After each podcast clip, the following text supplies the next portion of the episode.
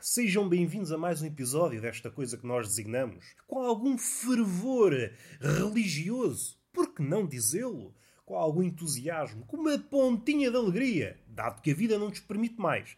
A vida esmaga-nos a alegria e vá lá, uma pontinha já não é mau, já não é mau. Designamos isto de túnel de vento, este cujo nome é para manter, Roberto Gamito, não há necessidade de estar a mudar de nome de episódio para episódio, e do ponto de vista do marketing pessoal também não é ajuizado. Eu não quero estar aqui a apocar os méritos da cabecinha do público. E cabecinha, entenda-se, miolo.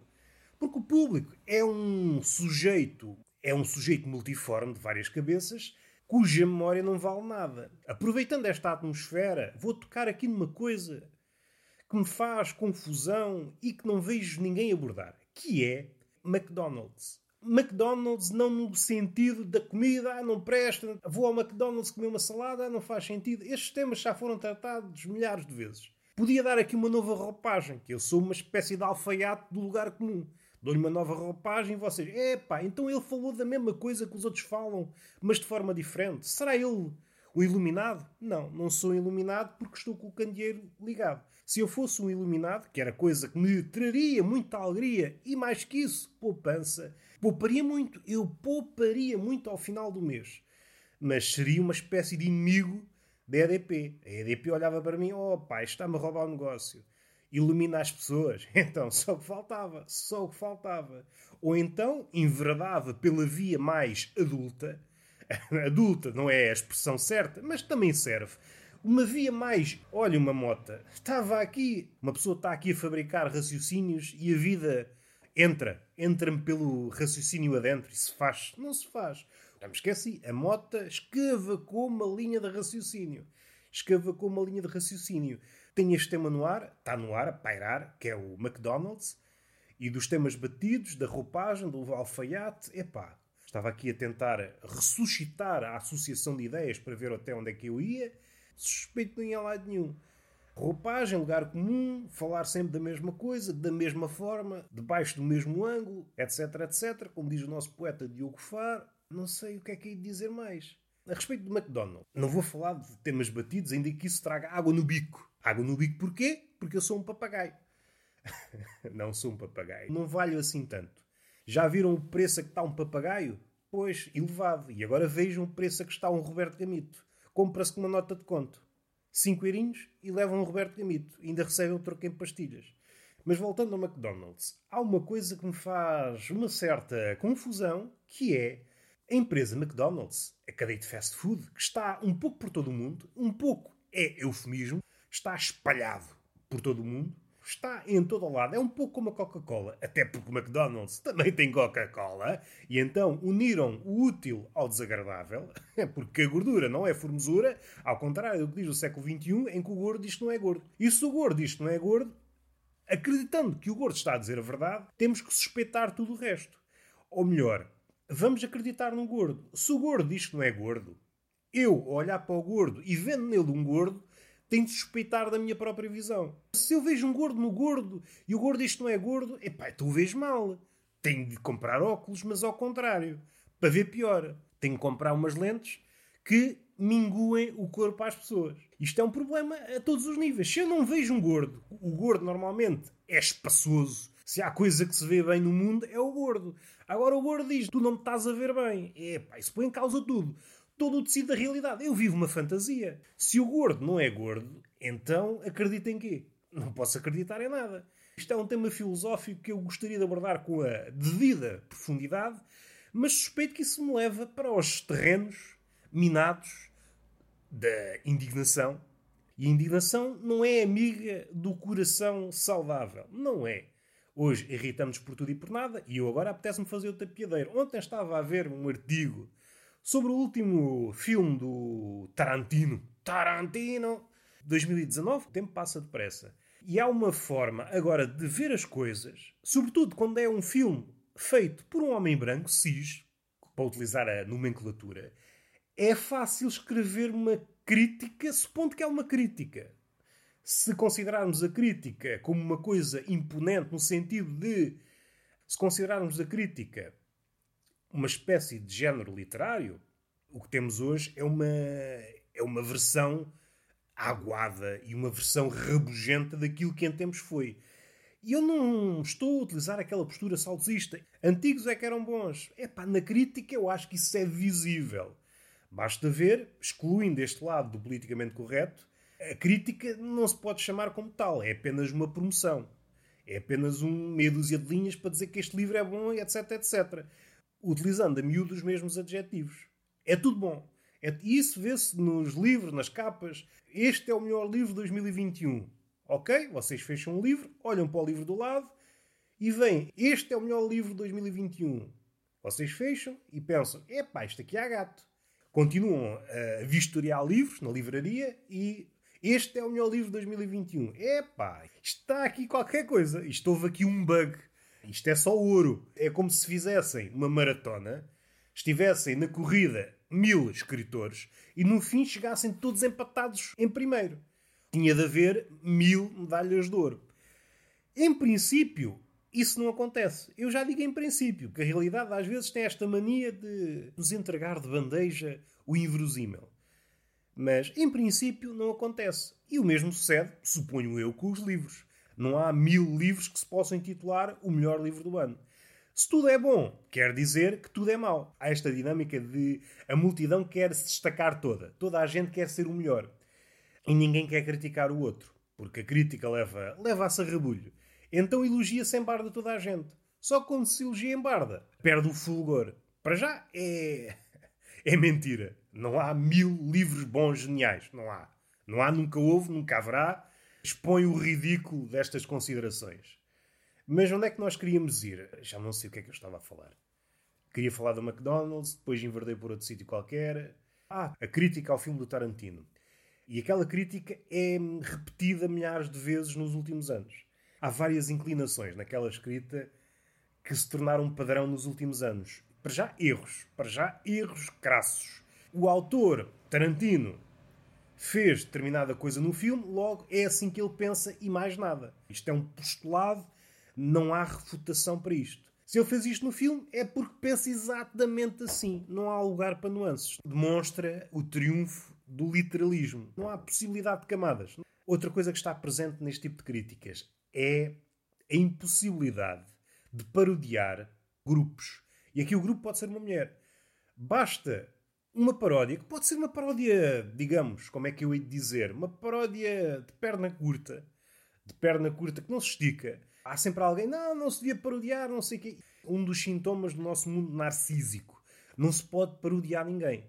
Aqueles argumentos que usávamos há uns anos de a paródia é uma espécie de elogio, de homenagem, já não valem. Este mundo, qualquer coisa que possa macular, mesmo que seja ao de leve uma imagem, ui, há uma necessidade de mostrar que estamos no sítio certo, à hora certa, com a visão certa, que torna tudo muito chato, demasiado hipócrita. É uma hipocrisia que ressalta a olho nu.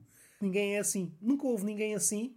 Mesmo os santos, epá, é discutível. Homens que levaram a sua vida no caminho da retidão, de ajudar o outro, mesmo esses, aqui e ali, cometeram as suas gafes e é isso que faz o ser humano. Esta imagem que querem proclamar de devemos ser perfeitos, o homem só é bom e caso apresente uma falha deve ser retirado, anda ali muito próximo ao fanatismo. E é muito esclarecedor quando vemos estas críticas. Críticas essas que basta ler uma para ler todas. É tudo a mesma coisa, só muda os nomes dos realizadores, dos atores. É uma espécie de sermão. É uma espécie de sermão rabugente, perdoem-me a redundância, mas aqui é para enfatizar. Não devia ter feito isto porque não sei quê. E depois há outra coisa. Há vários exemplos, seja no cinema atual, seja na literatura atual. Esta coisa de quando queres retratar, por exemplo, um racista, não podes retratar. Não.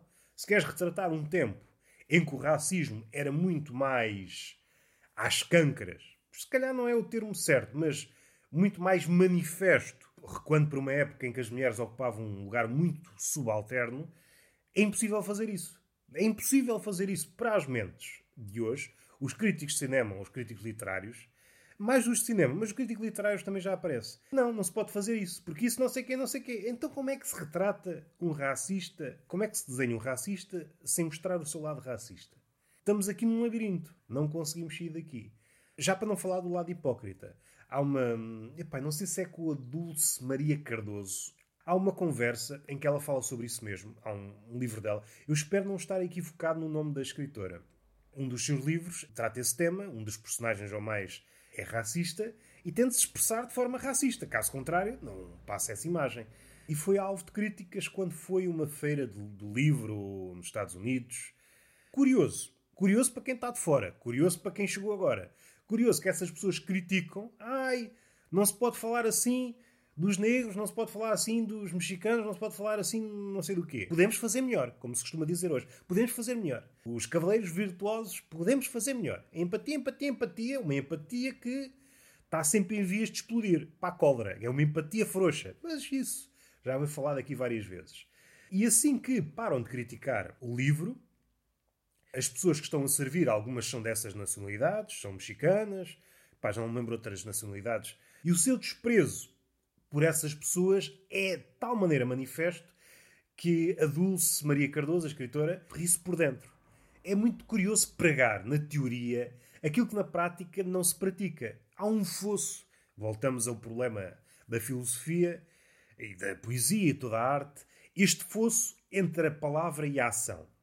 Hoje dá-se muita preponderância os fanáticos do politicamente correto à palavra, esquecendo-se do poder da ação. A palavra podemos estar a bacurejar durante horas, dias, anos, sem qualquer esforço, sem sair do sofá. E este conforto havemos de abordá-lo de outra forma. Havemos de olhar para o politicamente correto e estas asperezas que a língua provoca hoje em dia do ponto de vista de Jonas, do ponto de vista uterino. Este conforto que nós queremos, que é revelador de uma idade imbecil, de uma idade acriançada. No fundo, no fundo, somos crianças. O nosso intuito, ou o intuito das grandes massas, é recuar para um estágio uterino, onde o conforto é máximo. Vamos abordá-la depois fundindo com o livro de Jonas. Esta ideia de procurar o conforto absoluto e o que é que isso traz? Traz uma apatia. O bem, o bem a todo custo, é pá, tem um preço. Quando nós queremos purgar o mal ou quando queremos passar por paladinos do bem, aumenta a partir do qual nos tornamos piores que aqueles que condenávamos. Isto para dizer o quê? Não faço ideia. Este fosso entre a palavra e a ação. E é a atmosfera ideal para este comportamento prosperar. Como não nos detemos em nada, estamos sempre a saltar de coisa em coisa, nós nem sequer ligamos se a pessoa ou a massa está a agir. Chega-nos a palavra. Quando a palavra começa a esfumar-se, já estamos noutra coisa. Grande parte de nós não repara que há um fosso entre aquilo que a pessoa diz, é assim, é assim, é assim, e o contraste com aquilo que ela faz. Ou seja, na teoria é um ativista, na prática, um racista espetacular. É, com provas dadas. É este o fosso. Há aqui dois fatores a contribuir para esta atmosfera: é a velocidade, é a velocidade e é o narcisismo. Está tudo a mentir, tudo a fazer de conta que o mundo é uma coisa. E tudo a fazer de conta que é santo. Debaixo dessa máscara acoitam-se demónios. Vamos esquecer isto, vamos para o McDonald's. O McDonald's sofre de uma coisa, que é gastar demasiado dinheiro em publicidade. Ou melhor, o dinheiro que usa não está a surtir efeito. Qual é o propósito da publicidade? É que as pessoas recordem o seu nome. E isso a McDonald's não consegue a quantidade de pessoas que escreve mal McDonald's é assoberbante. Seja de qualquer classe.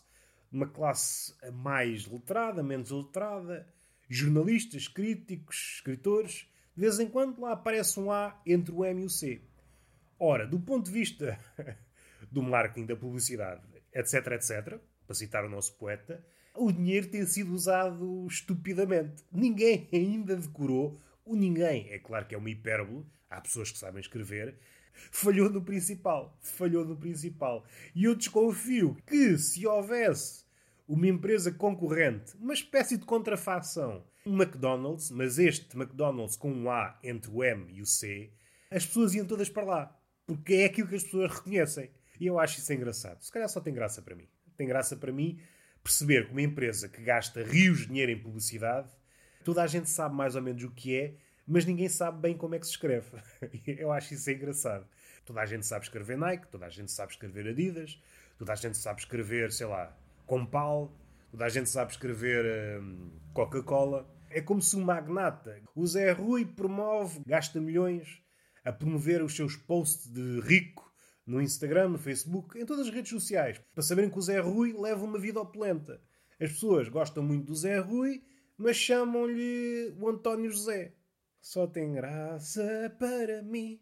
E vamos dar o episódio por terminado. Mas antes de terminar o episódio, vou dar-vos uma sugestão. Como é muita panagem nos podcasts, está sempre pessoal a dar sugestões.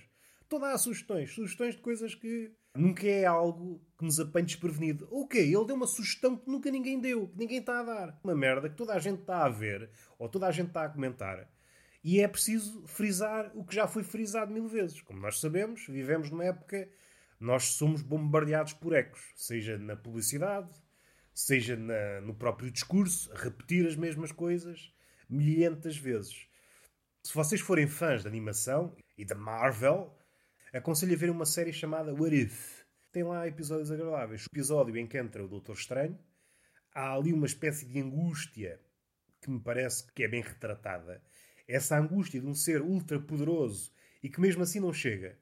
Tem todo o poder do universo, mas mesmo assim não chega para cumprir aquilo que ele quer cumprir. E o lado, se quisermos, sinistro do amor. O amor pode conduzir o homem a sítios muito sinistros. E esse episódio ilustra muito bem isso. Há ali um apontamento, sobretudo acho que é no primeiro episódio, eh, que me deixa assim com o pé atrás. Volta e meia, nota-se demasiado que está na Disney. E eu vou tentar uh, dar um exemplo. Estão uns gajos quaisquer, uns gajos anónimos, a levar porrada. Estou a pensar no primeiro episódio. E a forma como levam um soco ao pontapé é muito à Disney. As caretas que fazem. Parece que estou a ver um filme da Disney. Isto não tem mal. Só que eu esperava ver um, uma coisa da Marvel. Eu não quero dar spoilers para não estragar a experiência. Mas no último episódio, quando o Ultron corta o Thanos em dois, é pá, se fosse noutra série, aquilo havia pá lá sangue e sangue. O último episódio, não o último da série, supostamente o último é o próximo, acho eu. O último episódio que saiu é revelador de como o Ultron pode ser um vilão mesmo a sério. Eu acho que no filme do Ultron, dos Avengers, não passou essa imagem. Acho que ficou a meio gás. Mesmo comparando com os quadrinhos, como dizem os brasileiros, não foi comparável. A nível de luta, é pá, já há séries que estão no nível, uh, estão no nível à parte. Como aquela da Amazon, uh, de animação, o Invencível. É, não, não me recordo. Mas a nível de lutas, é pá, está 30 furos acima. Seja essa, seja um anime qualquer, por exemplo, One Punch Man, primeira temporada, sobretudo. Hoje em dia já estamos noutro patamar. Este é o meu parecer, o meu parecer de leigo. E está feito. Beijinho na boca e palmada pedagógica numa das nádegas. Até à próxima.